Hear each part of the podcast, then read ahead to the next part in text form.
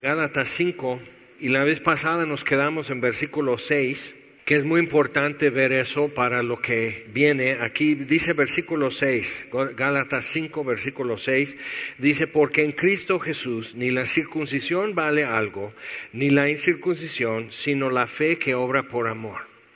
Entonces, o sea, no es ni eso ni el otro. Entonces, hay un peligro para nosotros, es decir, bueno, entonces voy a decir no al legalismo, pero entonces, ¿a qué le voy a decir sí? Entonces, como que es muy fácil correr lo que parece ser lo opuesto, que igual sigue siendo servidumbre, sigue produciendo malos frutos.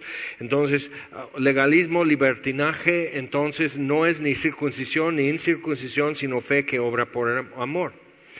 Y este, entonces versículo 7, vosotros corríais bien, ¿quién os estorbó para no obedecer a la verdad? Entonces, muy importante para nosotros ver, eso caería como baldo de agua fría. Imagínate, dice, ay, pues me llegó una carta del apóstol Pablo y entonces lo está leyendo y dice, están muy mal, están muy equivocados, qué torpes son. O sea, imagínate, estarías así, pensando que ahora sí ya mejoré, que ya me enderecé, que ahora sí voy haciendo las cosas mejor que antes, y dice, corrían bien y ahora ya no, ¿qué les pasó? Entonces, cuando juntamos eso, como Pablo usa eso en diferentes momentos, eh, cuando él está hablando, le dice a Timoteo, he peleado la buena batalla, he terminado mi carrera, el Señor me reserva una corona al final.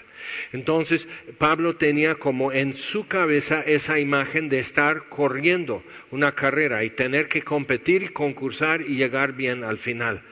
Pero también a los filipenses, en Filipenses 3 dice, prosigo a la meta, que es una palabra compuesta entre varias palabras en griego, que es realmente estar corriendo sobre la raya y porque ellos igual trazaban los carriles para una carrera con cal. Entonces, trazando eso, establecía el carril de cada uno y tú tenías que correr en tu carril, por eso te fijabas en la raya para no invadir el carril de otro y quedar descalificado.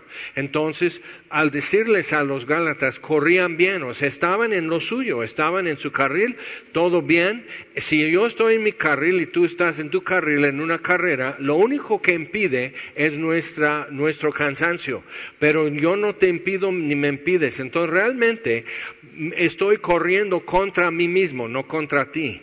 Pero cuando empiezo a voltear, y hubo un caso en las Olimpiadas que un corredor le iba como adelantado como tres metros, que normalmente para finalizar es un segundo milisegundo de diferencia entre oro, plata y bronce para en las Olimpiadas, o sea, porque son los mejores en el mundo.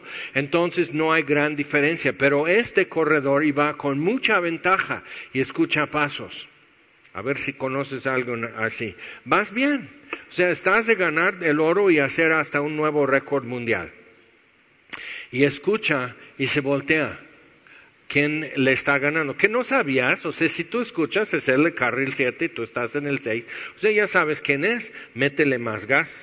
Estás a 10 metros del listón, ya, métele todo lo que tú tienes, en tres zancadas ya estás. Se voltea, pierde el ritmo, y los dos le rebasan y él queda con el bronce que le tocaba el oro, simplemente por voltearse a ver. Entonces Pablo dice, prosigo a la meta. Hubo un caso que un político entró en una carrera y como y, no se fijó en que si no sigues la ruta, o sea, marcan tus tiempos y tu cumplimiento de la ruta porque había un microchip en los tenis. Y se hizo hasta un meme y un escándalo y un refrán de, simplemente hizo unos atajos y quedó descalificado. Ahora es mejor terminar en número 100, pero terminar, que, que ocupar trucos y atajos y quedar, quedarte como un refrán.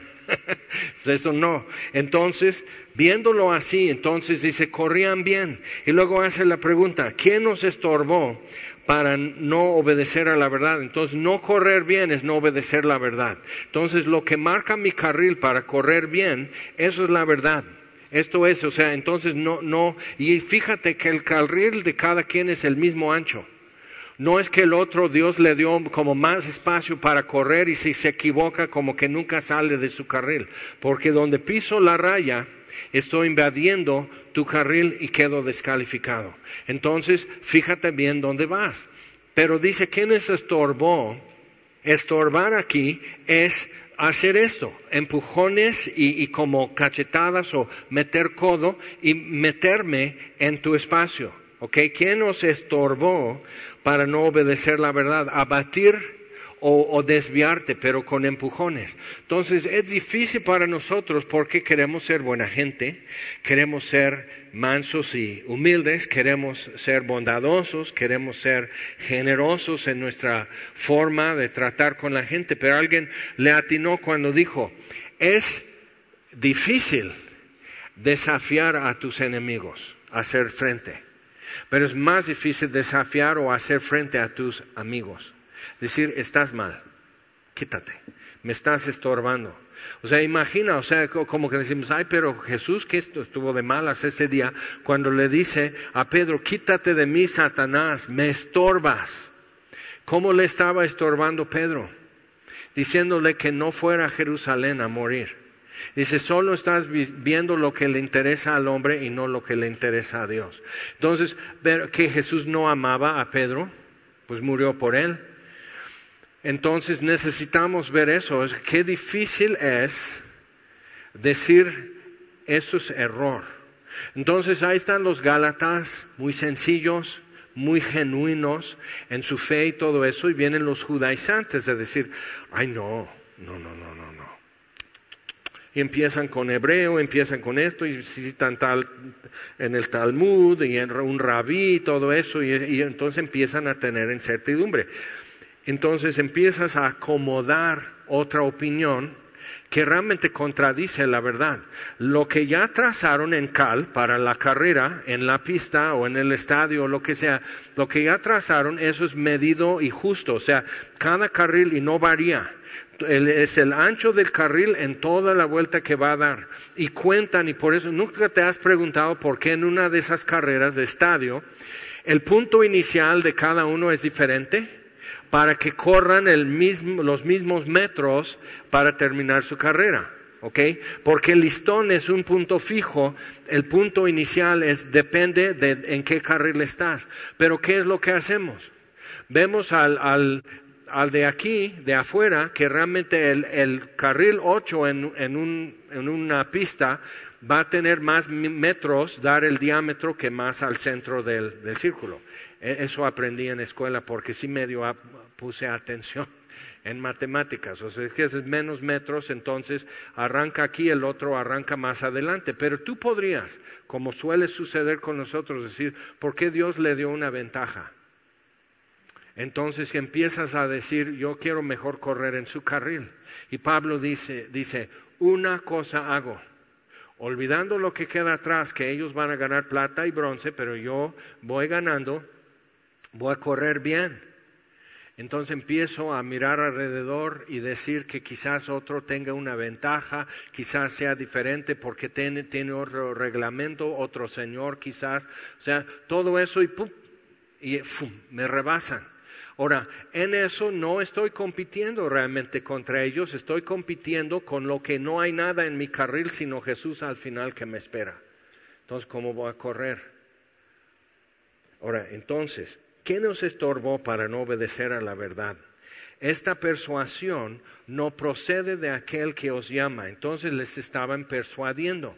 Daban argumentos, daban razones y daban eh, anécdotas y, demás. Entonces tenemos que, que, ver cómo es. Dice, un poco de levadura leuda toda la masa. Entonces aquí está diciendo, el que estorba, el que está haciendo esto, comper, comper, invadiendo tu carril para que no corras bien, o sea, es una agresión, es un atentado contra tu fe y contra tu seguridad y la certidumbre de tu esperanza. Es un atentado, es una invasión.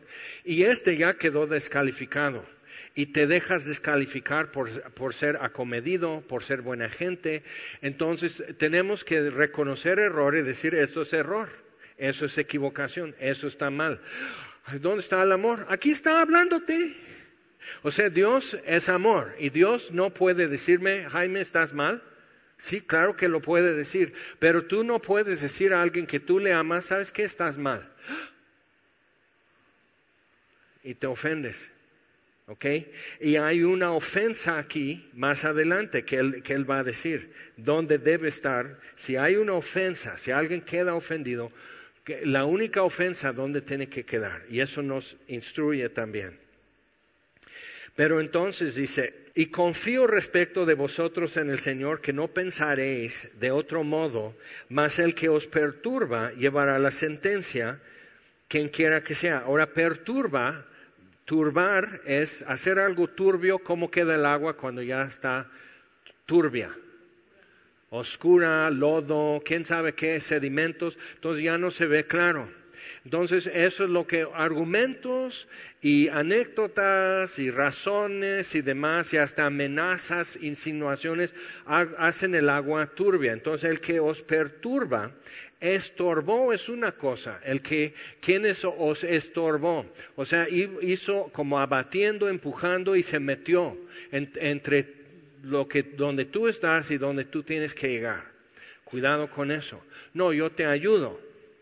No, yo venía bien y no me estás ayudando. Entonces tenemos que identificar eso, pero dice, esta persuasión no procede de aquel que os llama, un poco de levadura leuda toda la masa.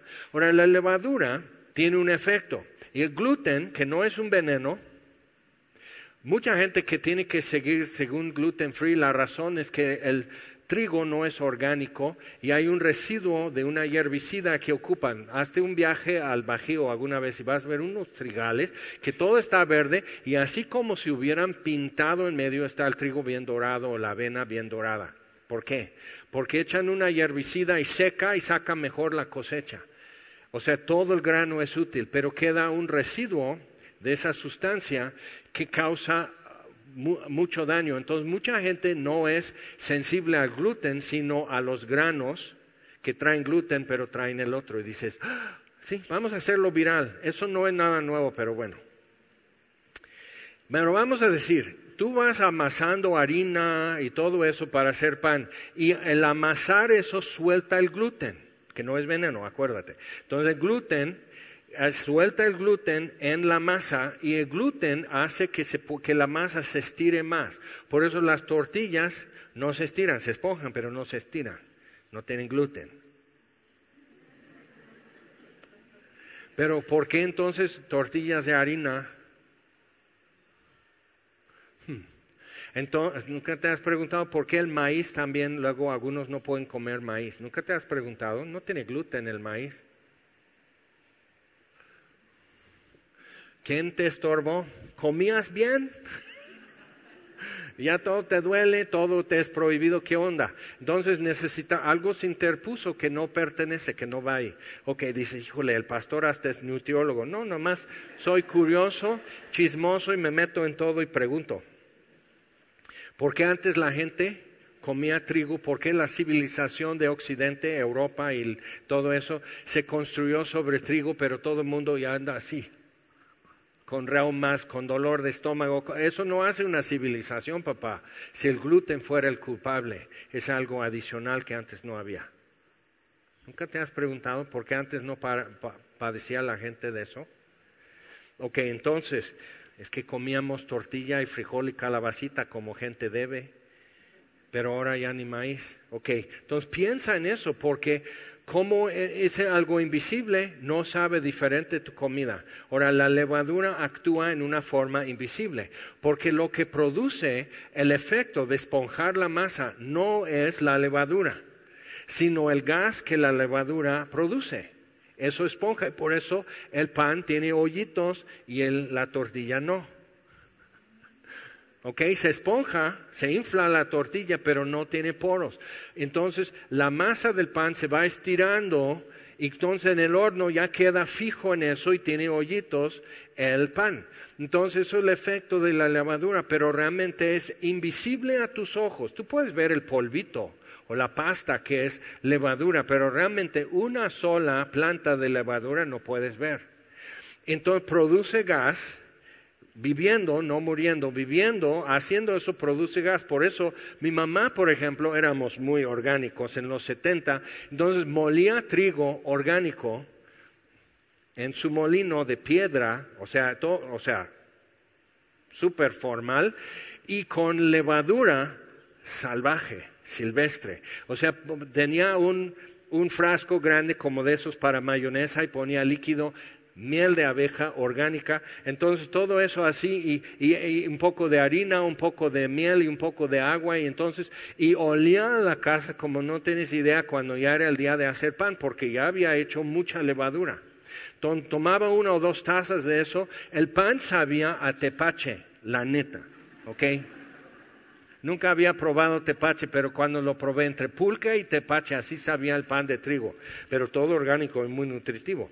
Ahora, entonces, pero lo que tú ves no es lo que, o sea, ¿cómo es? Y un poco de levadura leuda toda la masa. Mi mamá hacía pan para toda la semana con cuánto, unos kilos así de trigo y así, que, o sea, hacía todo. Pero ¿cómo era la cosa? Y dice, yo confío. Este proceso que es invisible, pero se nota el efecto. Tú puedes tener la bola de masa. Cuando yo echo pan, porque sigue la gran tradición, entonces cuando yo hago pan queda la bola así, más o menos. Y lo dejo en un tazón, cerámica, este, lo tapo con una servilleta y voy y hago otras cosas. ¿Ok? Un rato. Si tú te quedas nomás mirando esa bola de masa, vas a esperar mucho tiempo y no puedes detectar cómo se está inflando. Tienes que irte y regresar para ver que ya se infló, porque delante de tus ojos es tan lento el proceso que no se nota. Tienes que irte y regresar y ya se nota la diferencia que ya está así inflada la cosa. Ahora sí, ponchalo, sácalo y fórmalo en panes y me invitas. Entonces, el que os perturba aquí es quién está revolviendo esto y haciéndolo más turbio, que no se ve claro, que no. Cuando tú llegaste a Cristo, te quedó claro. ¿Qué es, ¿Qué es el problema y quién es la solución? Y que no hay remedio ni esperanza en ti. Te quedó claro. Pero más adelante empiezas a como revivir una esperanza en ti. Porque empiezas a cambiar y dices, ah, mira, estoy cambiando. Entonces, eh, pero Dios está dejando que tú todavía abrigues una esperanza en ti para que saque eso, porque sale al flote. Tu confianza está en ti, tu esperanza está en ti, y eso nunca te ha servido y lo tenemos que quitar, pero hasta que no se note, no se puede igual extirpar. Entonces, dice, el que os perturba llevará la sentencia a quien quiera que sea. Y yo, hermanos, si aún predico la circuncisión, ¿por qué padezco persecución todavía? En tal caso se ha quitado el tropiezo de la cruz. El tropiezo es escándalón. Escándalón ahora, como si tu abuelita alguna vez decían, no corran, están haciendo un escándalo. Ok, tropiezo y escándalo se fueron como combinando en castellano, que un escándalo es un ruido. Pero el ruido de, lo que hoy llamamos escándalo es el ruido producido por el tropiezo. Nunca has tropezado, como dijeran los viejitos, no, y me trompecé. ¿Por qué trompezar? Porque me quedé hasta chato cuando me azoté en el piso. Entonces, pero de esas que te caes así y que te sangolotea tus huesos, tus dientes, todos suenan así y así, y todo el mundo viene corriendo. ¿Qué te pasó? Me caí. Y ahí estás, ah, o sea, te duele, te azotaste, te sangolonteaste, o sea, estás así que, ah, pero sí hubo un, pácate, y caíste. ¿Ok? Entonces, y hay un escándalo, si te da por llorar a gritos, pues va a haber un escándalo por tu lloriqueo. Ok, entonces piensa en eso. Dice, se quita el tropiezo de la cruz, caen, tropiezan por la cruz. ¿Por qué? Porque la cruz dice que el ser humano no se puede salvar, ni, ni, el que es más bueno y el que es más santo y el más temeroso de Dios no se puede justificar ante Dios y no se puede salvar. Y hay un tropiezo. Porque entonces el que los judaizantes no querían que se desvalidara, que se descontara o se quitara el valor de tanto esfuerzo y cumplimiento y devoción toda su vida y por generaciones. Y claro, O sea, ¿dónde está mi inversión? Pero tenemos que pensar. Volvamos a versículo 6.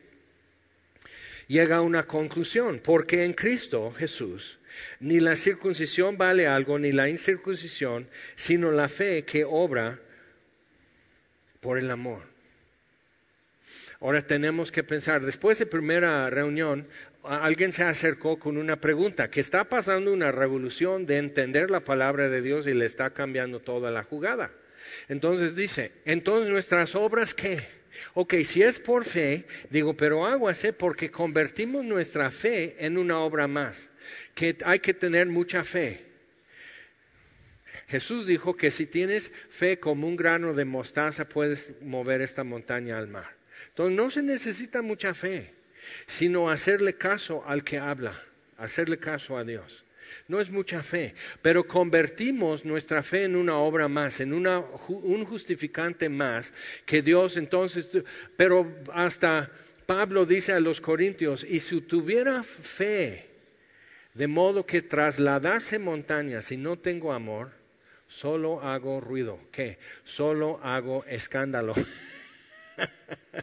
oh, pues entonces, pues entonces no tener fe. Pero no, no pierdas la fe, hermano. Pero ¿qué entonces? Pero tú ya estás haciendo un equivalente entre creer y obrar. Si tengo fe, es una obra, es algo que mueve. Entonces, energía, hay un desgaste de energía para mover una montaña, entonces fe es una obra ya en mi cabeza. Ahora, tenemos que entender eso mejor. Entonces, le puse como el ejemplo. Pero tienes que producir algo, tienes que producir fruto, digo, de acuerdo. Vamos con los talentos, la parábola de los talentos. Entonces un señor se fue a, otro país y dejó a unos siervos que tenía a cargo de algo. A uno le dio diez talentos. Y un talento no es poder tocar música o cantar o pintar o algo así un talento era una medida, era mucha plata un talento, y dio diez talentos a uno, y cinco talentos a otro, y un talento al tercero. Ese es el cochinito, ¿ok? El de un talento. Pero aún así, un talento era mucha plata, una medida muy buena de plata. Y con un talento podías poner un negocio. Podrías haber comprado dos bueyes y una yunta y alquilarlos como si fuera un tractor a todos los campesinos. Y ganar dinero y no trabajar podrías haberlo hecho. Con un talento de plata tienes muchas opciones y puedes hacer algo bueno. Entonces regresa y pide cuentas y el de 10 talentos ganó otros 10. Bueno, 100% utilidades, buen negocio, mejor que multiniveles. Entonces, el de 5 talentos se ganó otros 5. No es mucho lo que tiene, apenas ahora tiene 10 talentos. Pero igual, 100% su utilidad, bien, costo-beneficio, excelente, todo es favorable. El de un talento llega y dice, te conocí, aquí está tu talento, es uno nada más, lo que me diste aquí está, completito, ¿eh? no le falta nada. Más huele a tierra, porque lo enterré, lo envolví en un trapo y lo enterré. ¿Por qué? Porque te conocí que eres hombre severo, que cosechas donde no siembras y cobras donde no invertiste. Entonces lo cuidé. Aquí está. Entonces dice el Señor, dice, ah, me conociste que cosecho donde no sembré y que cobro donde no invertí, pero no acepta la primera descriptiva, soy hombre severo. Ahora, libertad es muy importante en esto. A ninguno de los tres les dijo cómo lo hicieran. Le deja al criterio y las habilidades y las oportunidades que a cada uno le va a dar. El de 10 talentos va a poner una, una papelería el de cinco talentos se consigue una concesión y placas de taxi y, entonces se pone a trabajar como taxista. El de un talento, o sea, cada quien con lo que supo, lo que pudo y su criterio y sus inclinaciones y todo eso, pero el Señor no les dijo cómo lo trabajaran, simplemente trabajen esto hasta que yo venga. Entonces, el tercero, cuando dice te conocí, está mintiendo, no le conoció. Y entonces él no acepta la acusación de que yo soy severo. Dios es santo, es justo, pero no es severo. Y esto es la muestra. Aquí estamos. Entonces tenemos que ponernos a pensar qué significa libertad. Tú decides ¿qué harás? Esto es algo que no ganaste, no trabajaste para tener un talento o cinco o diez. No, no, esto no, no hiciste nada, no moviste nada, no te cansaste, no te arriesgaste. Aquí está. Ahora, ¿qué vas a hacer con lo que te di? Y vamos a seguir adelante entonces. Y yo, hermano, si aún predico la circuncisión, versículo 11, ¿por qué padezco persecución todavía? En tal caso se ha quitado el tropiezo de la cruz, la, indignación, el escándalo que eso produce, el hacerte caer, o sea, te dejas así sembrado, ah, y chato, y con contusiones y demás, dices, ah, porque tenemos que toparnos con la verdad y nos confronta y nos desmenuza muchas veces. Entonces, dice, pero entonces se ha quitado el tropiezo de la cruz. Pablo está diciendo, si yo estoy diciendo que hay que vivir como los judíos, ¿por qué los judíos me quieren matar? Les, hasta les estoy haciendo un favor. Entonces dice, no es cierto. Estoy diciendo a los gentiles que no tienen que vivir como judíos, sino que crean lo que Dios dijo, nada más. Y entonces hay un, hay un escándalo por eso. Ojalá se mutilasen los que os perturban. Versículo 13, porque vosotros, hermanos, a la libertad fuisteis llamados.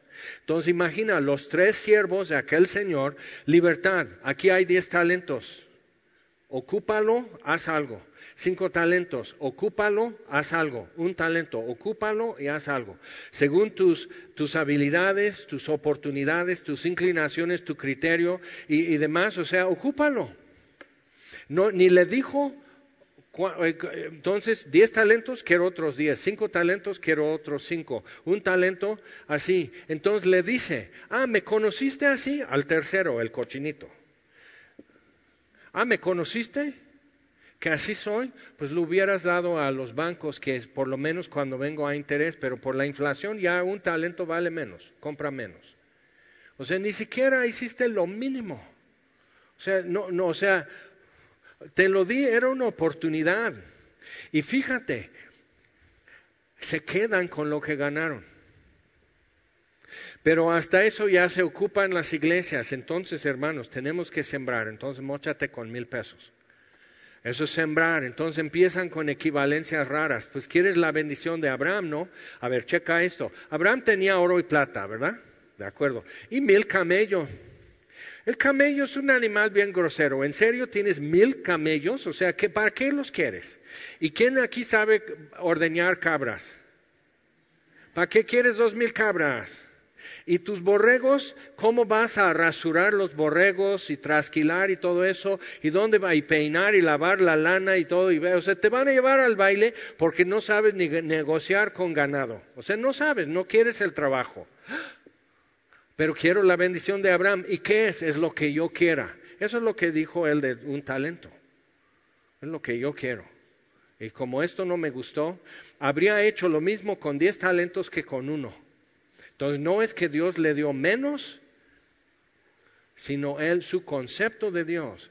No te conocí, aunque dice te conocí que eres así, así, así. No, no te conocí. Y le dice lo mismo, y yo tampoco te conocí a ti. Esperaba otra respuesta. Entonces tenemos que decir, bueno, entonces, ¿cómo, ¿cómo es esto? ¿Qué hago con lo que Él me ha dado? Si a libertad me ha llamado, ¿qué hago con esa libertad? ¿Qué harás? Vamos a ver unos ejemplos, pero primero, vamos a Primera Corintios. Antes de Gálatas está Primera y Segunda a los Corintios. Primera Corintios capítulo 1. Ahora, los corintios tenían un problema al otro extremo, casi opuesto, pero realmente opuesto, como un pasador para el cabello. Si enderezas ese alambre, las dos puntas aquí están muy cerca. Dice, ah, y lo enderezas y es opuesto. Entonces tú ves legalismo aquí y libertinaje allá y tú puedes pensar que es lo opuesto. No, no, no, nada más. Para hacerlo útil, el libertino y el legalista realmente andan en lo mismo. Andan en lo mismo. Cada quien está respondiendo a Dios. Por ejemplo, tú puedes leer con calma, lee eh, Isaías 58 y dice, es tal el ayuno que yo escogí esto que ustedes ayunan para golpear con el puño cerrado. Ustedes ayunan nomás para hacer vanidades, ayunan para contienda y pleitos. Eso no es lo que yo escojo. O sea, ¿para quién ayunas cuando ayunas? ¿Ok? Entonces tú bien sabes que cuando te pones a dieta o te pongan a dieta, ¿para quién es? Es para ti, es para bajar tu colesterol, bajar de peso, este, sin gluten, ¿ok? Es para ti que te prohíben ciertos alimentos y ciertas cantidades, ¿ok? Tú ayunas, te pones, digo, perdón, tú te pones a dieta para ti. Y un ayuno, entonces, cuando ayunas, ¿para quién es? Y Dios dice, eso no es para mí. En Cristo ni circuncisión ni incircuncisión, ¿ok?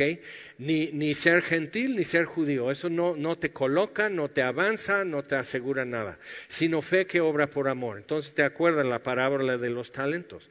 ¿Quién tuvo fe obrando por amor? Número uno y número dos. Número tres, no. Ni fe ni amor. Entonces, por ejemplo, vamos a decir a alguien que necesita gluten free, ok, es su cumpleaños y le vas a llevar un pastel. Gluten free, ¿de acuerdo?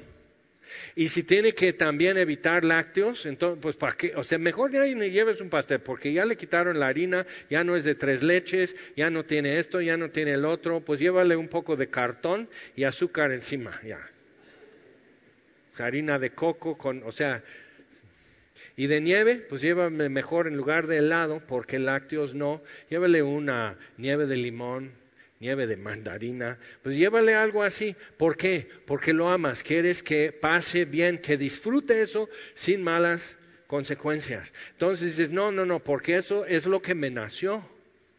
Es mi amor. Entonces cómete tu pastel con lácteos y con gluten. Aunque te duela el cuerpo y estés muy mal, entonces cómete eso porque es mi amor por ti. Así es que si no lo comes te lo meto con un palo.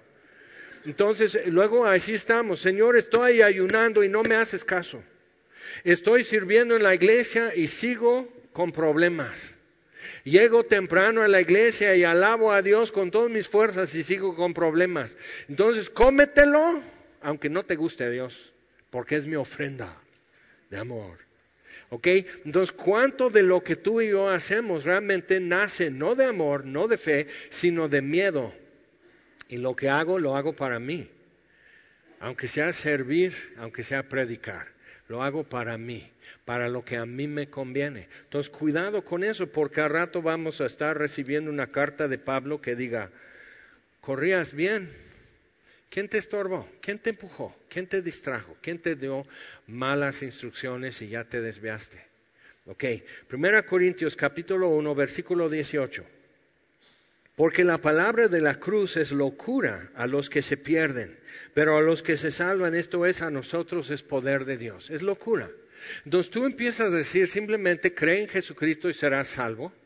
Dicen, no, o sea, si te toman en serio para empezar, primero dicen, está loco. Así hablan todos los cristianos. Qué chistositos. Por eso les decimos los flans, porque son como Flanders en los Simpson y todo eso. Jijiji. Entonces dices, o sea, ya, te pusieron así el marco y la etiqueta y todo. Ay, porque como que va contra el sentido común la cruz. El mensaje de la cruz va en contra del sentido común. Nadie haría eso porque costo-beneficio no sale. Nadie lo haría. ¿Quién, como dice Romanos 5, quién muere por el injusto? por el impío. Si acaso alguien se atreve a morir por el bueno, quizás. O sea, yo por él sí, porque él es bueno y él va a dar buenas cosas al mundo. Pero ¿quién muere por un pecador que solo ha dado lástima y guerra toda su vida? ¿Y muero por él para que siga? No, que termine la plaga. Ya. Entonces, y eso es lo que Dios hizo, murió por pecadores, por nosotros. ¿Y cómo va? ¿Cuál es su costo-beneficio? Le hemos podido devolver la más mínima parte de lo que Él dio. No. Entonces no hay, o sea, simplemente el sentido común aquí no está operando, es otro sentido. Entonces piensa, dice, es locura para los que se pierden, pero a los que se salvan, esto es a nosotros, es poder de Dios. Pues está escrito, Destruiré la sabiduría de los sabios y desecharé el entendimiento de los entendidos. ¿Dónde está el sabio? ¿Dónde está el escriba? ¿Dónde está el disputador de este siglo? O sea, los abogados. ¿No ha enloquecido Dios la sabiduría del mundo? ¿Con qué? Con otra sabiduría con algo que va más allá del, inicio del universo. Antes que Dios hiciera cielos y tierra, su naturaleza existía como santidad y amor. Pero ¿de qué sirve santidad si nadie te ve? ¿Te das cuenta? ¿Cuánto de lo que hacemos es porque nos conviene? Pero Dios es santo no porque le conviene, sino porque así es Él. Dios ama no porque le conviene. En gran parte podrías decir, el mensaje de la cruz demuestra que amar así no conviene. Es de tontos. Y así lo trataron cuando estaba crucificado. Tonto, inútil, estúpido. Y dije, y más, cosas muy fuertes, es decir, alguien que está agonizando de por sí, ya déjalo morir en paz. Entonces piensa, pero ¿cómo es eso? Cuando, cuando tenemos libertad de decir lo que queremos decir, ¿qué decimos? Cuando tenemos libertad de hacer lo que queremos, ¿qué hacemos? Pues está escrito, esto es lo que yo voy a hacer con la sabiduría de este mundo. No ha enloquecido Dios la sabiduría del mundo, versículo 21, ya que en la sabiduría de Dios el mundo no conoció a Dios mediante la sabiduría. Y mira, Aristóteles, ahí estuvo. Sócrates, ahí estuvo. Buda, ahí estuvo. Cada quien. Se dan cuenta que psicología es una licenciatura, no es científico. Entonces tuvieron que inventar una facultad de ciencias sociales para, para darle como un, como un barniz de ciencia a la psicología, pero el título de psicólogo es licenciado. Ahora, ¿qué es una licenciatura? Alguien se va a enojar. ¿Qué hay de nuevo? Por lo menos ya te doy el punto de detonador. Una licenciatura es un permiso oficial para opinar, para hacer propuestas. Por eso parte de tener tu titulación es una tesis. Una tesis es una propuesta que empiezas a demostrar y argumentar y a defender para decir es verdad. Es una propuesta. Eso es una licenciatura. Puedes opinar. Si eres pasante, no tanto, pero te escuchamos, ¿ok? Pero un titulado ya en licenciatura ya tiene permiso oficial de opinar. Entonces, tú observas en psicología que simplemente en psicología freudiana, infinidad de versiones y subdivisiones, de lo que es comportamiento, o sea, cada, cada ramo de psicología y las aplicaciones igual, de millones, o sea, no termina. Y fíjate, Psicología es, depende de observar y observar y catalogar y observar y observar y preguntarse muchas cosas y comparar y cotejar y todo eso para, para defender tu propuesta. Pero checa, si la premisa básica, la premisa inicial está equivocada, por mucho que observes, la solución es regresar a tu premisa básica y cambiarla, corregir y no seguir defendiendo. Pero como ya tienes beca de gobierno para investigación o ya publicaste un libro sobre el tema, ni modo que digas, estuve equivocado. O sea, o sea necesitas mucho valor para decir, estuve mal. ¿Ok? Entonces piensa en eso. O sea, es muy cansado ser ateo, la verdad, por dos razones. Uno, te enojas por la injusticia en el mundo y, procuras justicia, ¿ok? Pero si Dios no existe, no existe el bien y el mal, entonces no existe ni justicia ni injusticia, simplemente pasan cosas. Me gusta, no me gusta. Y hasta eso puede ser programado, genéticamente y entonces come tus frijoles y duérmete. Ya. Entonces te, te indignas, te enojas y no tiene caso. Y otra cosa que es peor, Llega un momento de felicidad en tu vida y si te sientes agradecido y no tienes a, quien agradecer. es como querer estornudar y no... Nomás te lloran los ojos y dicen que ya Dios te está tocando. No, Dios no existe. Pero estás llorando. ¿Qué onda? Es que quiero estornudar y no puedo. Pues te doy dos o tres cachetadas, se te va a quitar. Entonces necesito ver la sabiduría de este mundo. Ha llegado muy lejos. Y Platón llegó hasta la entrada de la cueva. En sus deducciones y su lógica estaba, simplemente dijo, nos falta información. Y esa información viene de fuera y los teólogos lo llamaron revelación.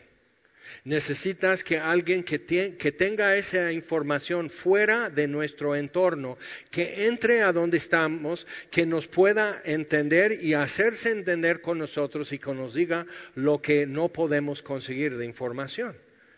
Entonces, la luz venía a este mundo, dice en el prólogo de San Juan. Eso es, entró de fuera adentro. El prólogo de San Juan es filosofía muy profunda, aunque fue escrito por un pescador de Galilea, que no es tampoco el pulso de la sabiduría en el mundo.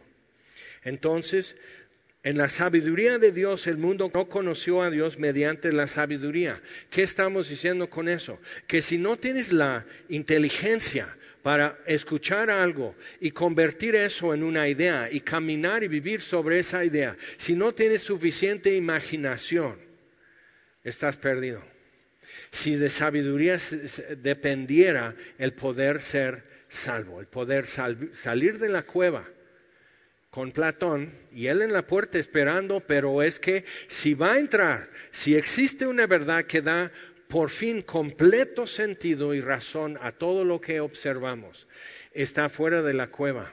Y él se dio cuenta que la cueva no era todo, pero hasta ahí pudo llegar. Aristóteles igual, Sócrates igual, Buda igual, hasta donde pudieron deducir y observar hasta ahí llegan. ¿Ok? Pero ninguno de ellos regresa de fuera a decir, salí, regresé y esto es lo que vi y esto es lo que escuché. Y el, el mensaje de la cruz, la palabra de la cruz es que hay alguien que murió y regresó y nos confirma todo lo que esperamos y anhelamos. Nos lo confirma y quedó corroborado ya.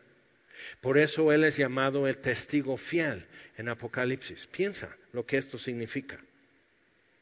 Entonces, agradó a Dios salvar a los creyentes por la locura de la predicación. Y suceden cosas bien chistosas por la predicación, el anuncio de la palabra de la cruz, que Jesús fue crucificado, entregado por mis transgresiones y, resucitado para mi justificación. Y tengo que aceptar muchas premisas con eso, que soy pecador, que Dios no, que Dios no me hizo pecador y me quiere salvar, que Dios no, no le gusta como soy, pero aquí está, entró, interrumpió, intervino me gusta o no me gusta, pero ¿qué voy a hacer con lo que he recibido, con lo que Él me da? Y seguimos. Dice, pues eh, porque los judíos piden señales y los griegos buscan sabiduría, pero nosotros predicamos a Cristo crucificado, para los judíos ciertamente tropezadero, escandalón. ¿Ok? Hay un tropiezo en la cruz para ellos y para los gentiles locura. Porque simplemente Jesús viene y dice, deja que yo escriba mi nombre en tu frente y tú ya sales de la cueva. ¿Cómo? O sea, parece de kinder eso.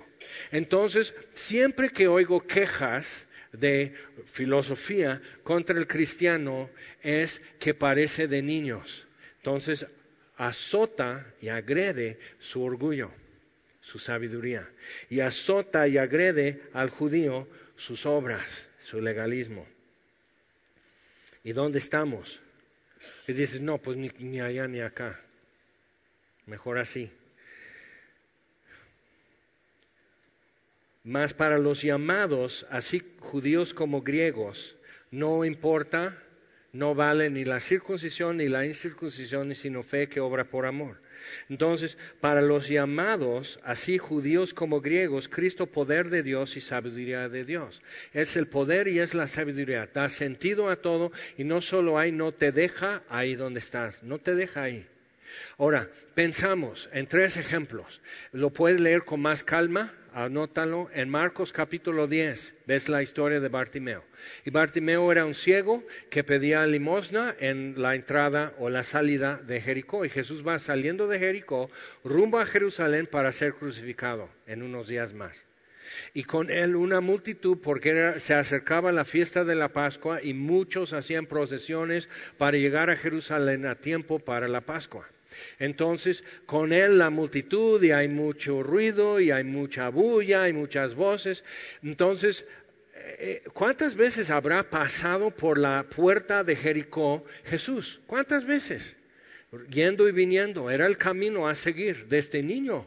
Entonces, ¿cuántas veces y cuántos años estaba ahí de limosnero Bartimeo? Pero ese día fue diferente. Y él dice, ¿qué, ¿por qué tanto ruido? Algo hay diferente en el ruido. Ruido de procesiones y peregrinos siempre hay. Ruido, celebración de esto, multitudes, motines y demás. Todo lo he escuchado. No lo he visto, pero lo he escuchado. ¿Quién es? Jesús de Nazaret y empieza a gritar, Jesús hijo de David, ten misericordia de mí. Y lo quieren callar y Jesús escucha el grito, se detiene. Tráiganlo. ¿Qué quieres que yo te haga? Quiero recobrar mi vista. Y Jesús lo sana. Y dejando todo, dice que no era gran cosa lo que él dejó, dejó su capa cuando lo llamaron, dejando todo lo siguió. Jesús le devolvió su vida. Ahora Bartimeo, ¿qué vas a hacer? Pues es que entre Infinity Wars y ahora Endgame de Avengers, pues primero voy al cine y luego te sigo. es que no, pues es que ya van a, van a recuperar a todos, Spider-Man y todo. O sea, ¿qué vas a hacer ahora que te devolví tu vida? ¿Qué vas a hacer con tu libertad? Otro ejemplo, lo puedes anotar en Juan capítulo 8, la mujer adúltera. Y la traen ante Jesús, dice, la ley dice que la tenemos que apedrear. ¿Tú qué dices? Ahora, esperando que Jesús dice, no, no, no, la ley no importa. Jesús cita la ley. El que esté sin pecado, o sea, el que no esté involucrado en ese pecado, puede acusarla y tirar la primera piedra, que tenías que, los testigos eran los que ejecutaban al criminal. Adelante, hagan lo que la ley dice y no pueden. Entonces van yendo uno por uno y al final Jesús dice, mujer, ¿dónde están los que te acusaban? ¿Ninguno te condenó? Le podían acusar, pero no le podían condenar. No era que no era de condenar, ella no discutía eso. Aceptaba ser culpable y digna de muerte. ¿Ok? Aceptaba. No, no es cierto nomás iba a preguntar, no, no, no, adúltera, la, sorprendimos. Y no lo discute. ¿Ninguno te condenó? Todos te acusaron, pero ninguno te condenó, ninguno, Señor. Ni yo te condeno. Y dices, mira Jesús, o sea, el pecado ya no le importa, no, porque Él fue a la cruz. Por eso Él puede decir, ni yo te condeno, porque el Padre me va a condenar a mí por lo que a ti te sorprendieron. Eso es muy fuerte ni yo te condeno, vete y qué? No peques más. Ahora mujer, ¿qué vas a hacer? Hace diez minutos ibas a morir. Ibas a estar muerta en este momento si hubieran seguido con su plan. Estarías muerta y yo tendría que haber tirado piedras también, porque yo sé que es verdad. Yo tengo que ser testigo contra ti. Entonces, ¿qué haces con esta libertad, mujer? Vete, no peques más. ¿Te acuerdas de los talentos? El Señor que les encomendó los talentos, esas cantidades de plata, no les dijo cómo lo hicieran ni cuándo venía. Simplemente, haz algo con esto. Son miles de oportunidades en esa encomienda. Pero cuánto de lo que tú haces realmente es generado por miedo y no por amor. Teniendo miles de oportunidades, haces así y, te quedas paralizado por no intentar nada, porque puede salir mal. Entonces, por eso muchos dicen, porque ya vieron que la religión es complicada. Entonces, no es una religión, es una relación. Digo, no, peor. Los siervos tenían una relación con su Señor. ¿Ok? Que personalmente les pediría cuentas, por eso yo te conocí que eres hombre severo. Entonces, una relación es más complicada que una religión. Si te quieres, si quieres estar en algo más sencillo y menos complicado, busca ser religioso de lo que sea, pero ser religioso.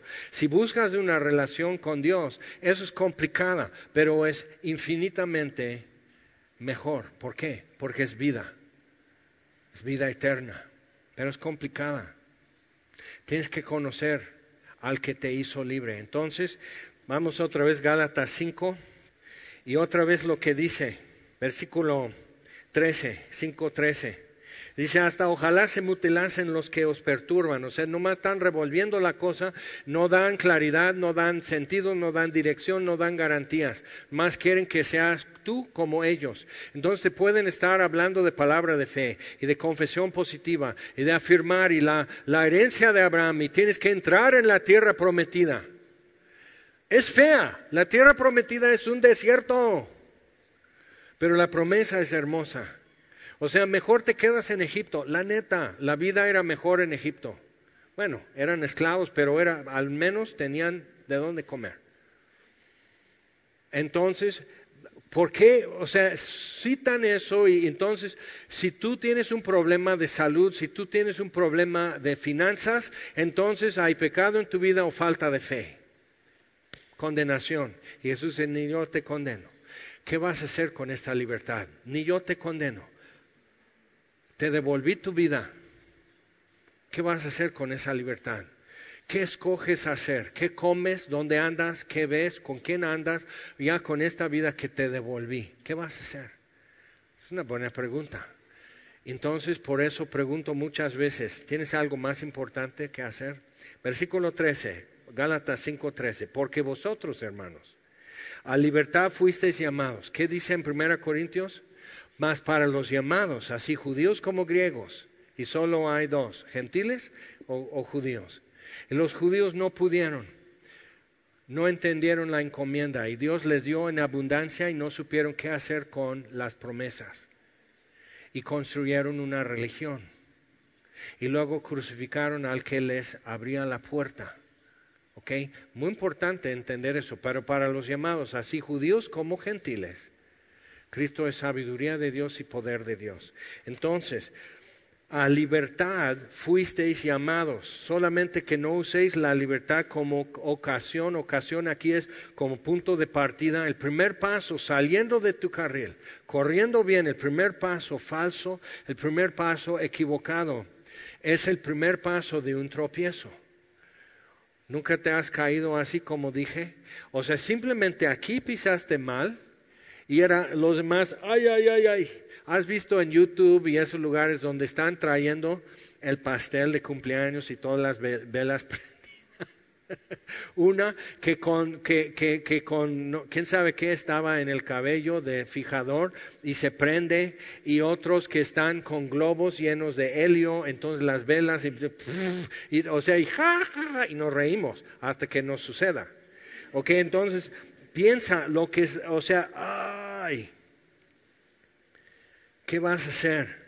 El primer paso, si nada más no hubiera hecho esto, si no hubiera aceptado la invitación, si no hubiera ido a esa fiesta, si no hubiera andado con ese muchacho, si no, si no, si no, pero ya qué, papá, ya, ya pasó.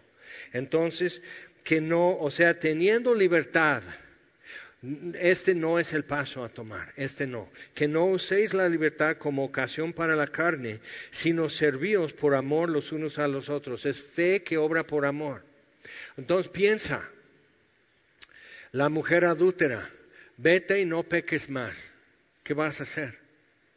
Ibas a morir hace diez minutos. Ahora, ¿qué vas a hacer? Tus planes cambiaron. Tienes un día de mañana y tienes pasado mañana. ¿Qué vas a hacer? volver a vivir lo que te trajo aquí? No.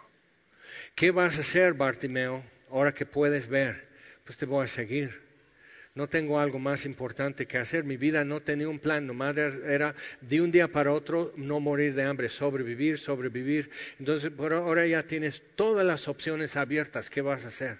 Otro ejemplo, puedes anotar Juan capítulo 11, el caso de Lázaro. Ya cuatro días muerto en, un sepulcro que es una cueva abierta.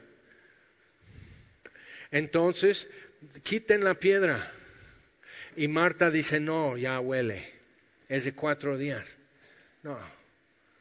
No hay remedio y si quieres llorar, mejor llora aquí con nosotros porque adentro no vas a soportar. Entonces dice, Lázaro, ven fuera. Y Lázaro se resucita y viene saliendo. Y siempre he preguntado cómo salió porque lo tenían envuelto en lienzos que eran más o menos de este ancho.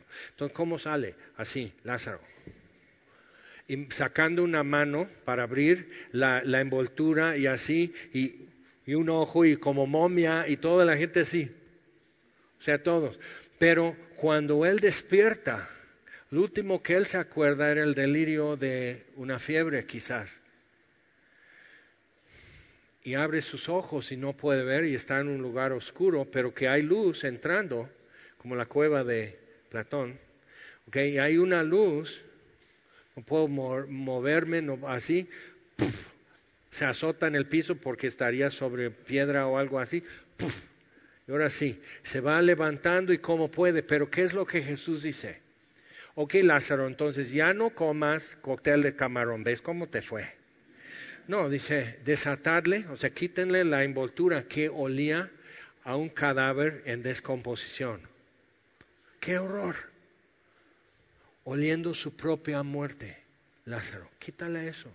Déjenle andar suelto, a ver qué va a hacer Lázaro. Próximo capítulo en Juan 12. Lo ve sentado en la mesa en su casa. Marta le hizo una comida. Tenían, o sea, no tenían planes para convivir con Lázaro porque había muerto. Lázaro no tenía planes de hacer algo. Seis días antes de la muerte de Jesús están en su casa en Betania comiendo juntos. Y Marta está sirviendo porque es lo que sabe hacer. Y María sabe poner atención y meditar en lo que Jesús dice. Y ella trae el perfume de nardo en un alabastro, lo rompe y es un derroche, es un desperdicio, es mucho ungüento perfumado para lo que es. Pero ella sabe, me quedan seis días eso puede ser mi última oportunidad, porque yo le escuché decir, vamos a Jerusalén y me van a crucificar y al tercer día resucitaré. Entonces ella está clavada en esto. Si no lo hago ahora, ¿cuándo lo voy a hacer? Ok, ¿qué vas a hacer con tu libertad? Están en mi casa, aquí lo puedo hacer. Va a un gabinete, saca el alabastro, ¡pum! y lo empieza a derramar sobre Jesús. Ay, pero es excesivo, sí, pero es mi decisión, es mi libertad. Hacer lo que quiero, hacer lo que puedo. ¿Qué vas a hacer, María? ¿Qué vas a hacer, Marta? ¿Qué vas a hacer, Lázaro? ¿Qué vas a hacer, Bartimeo? ¿Qué vas a hacer? Ya, ya puedes tú las opciones están abiertas. ¿Qué vas a hacer con tu libertad? Entonces, otra vez, Gálatas 5, 13, porque vosotros, hermanos, a la libertad fuisteis llamados, solamente que no uséis la libertad como ocasión para la carne, sino servíos por amor los unos a los otros. Fe que obra por amor. Puedes, eh, para estar en semilla no tienes que tomar un discipulado, no te hace mejor ciudadano en la iglesia. Te conviene, pero no es obligatorio. No tienes que servir algunos su identidad en otra iglesia donde se, si no estás sirviendo te escupen. No, fíjate, no. Te vamos a escupir de por sí porque nos gusta escupir, pero pues, no hay represalias. Pero, o sea, realmente no, no. Tus opciones están abiertas. ¿Qué vas a hacer con la libertad que tienes? Si, o sea, nunca van, bueno, quizás, pero pues espero que muy pocas veces. Si no alzas tus manos, estás en rebelión. Te dicen tales cosas. Si no ofrendas así, estás en incredulidad y ahí están bueno, ahí estuvo que van a expulsar a mis hijos porque no puedo pagar la colegiatura, pero si no me quedo bien con Dios, me estoy ahorcando ahora sí. Entonces otra vez, ¿cuánto de, si voy a ayunar porque están declarando ayuno en la iglesia, pero yo soy diabético? ¿Estás libre? No ayunes. Es que si yo no como, me pongo bien irritable y le grito a todo come por favor. Y sálvanos de, las represalias de tu no comer. ¿Ok? Entonces piensa en eso. Estás libre. ¿Qué vas a hacer con esa libertad? ¿Qué vas a hacer con las opciones abiertas? Entonces Bartimeo está en el camino a Jerusalén con Jesús. No tiene algo más importante que hacer. María está derramando perfume. Lázaro está. Imagínate cómo le supo la comida como los colores, como las voces de sus hermanas riéndose. O sea, todo esto, Jesús haciendo bromas en la mesa, todo esto pasando y Lázaro así. No creía estar aquí hoy. Piensa, ¿cómo vivirías? ¿Cómo verías lo que te pasa? ¿Cómo verías tus decisiones? ¿Qué hago? ¿Esto o el otro? Si sabías que hace dos días no tenías esperanza de vida, ibas a morir. ¿Cómo estarías hoy pensando?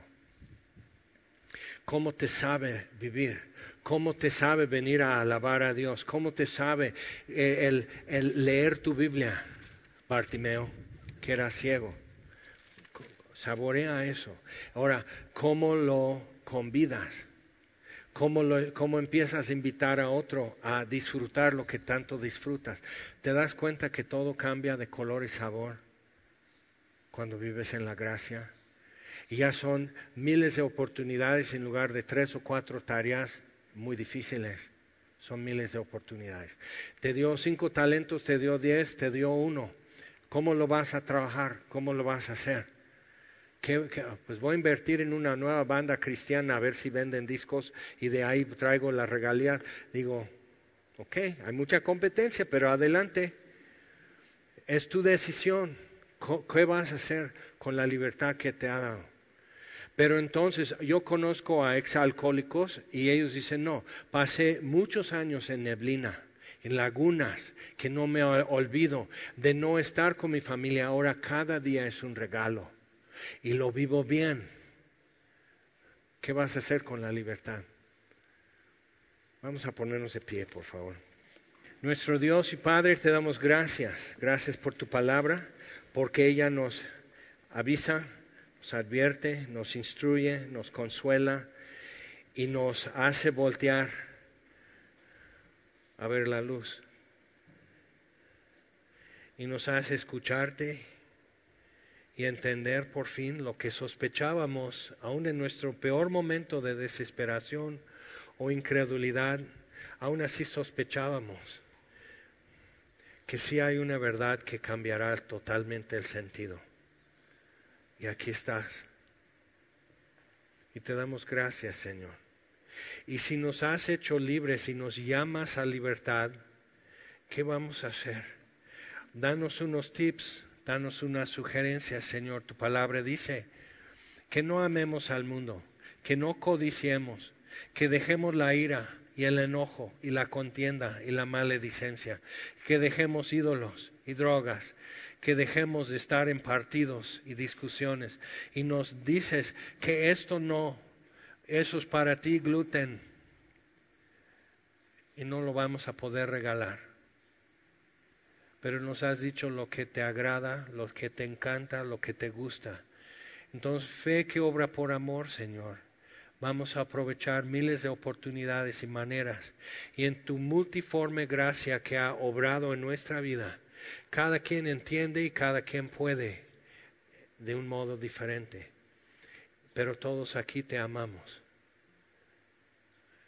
Muéstranos, Señor, dónde están esas miles de oportunidades para mostrarte el amor que te tenemos en formas válidas y significativas para ti. Enséñanos eso. Y te lo pedimos en el nombre de Jesús. Amén.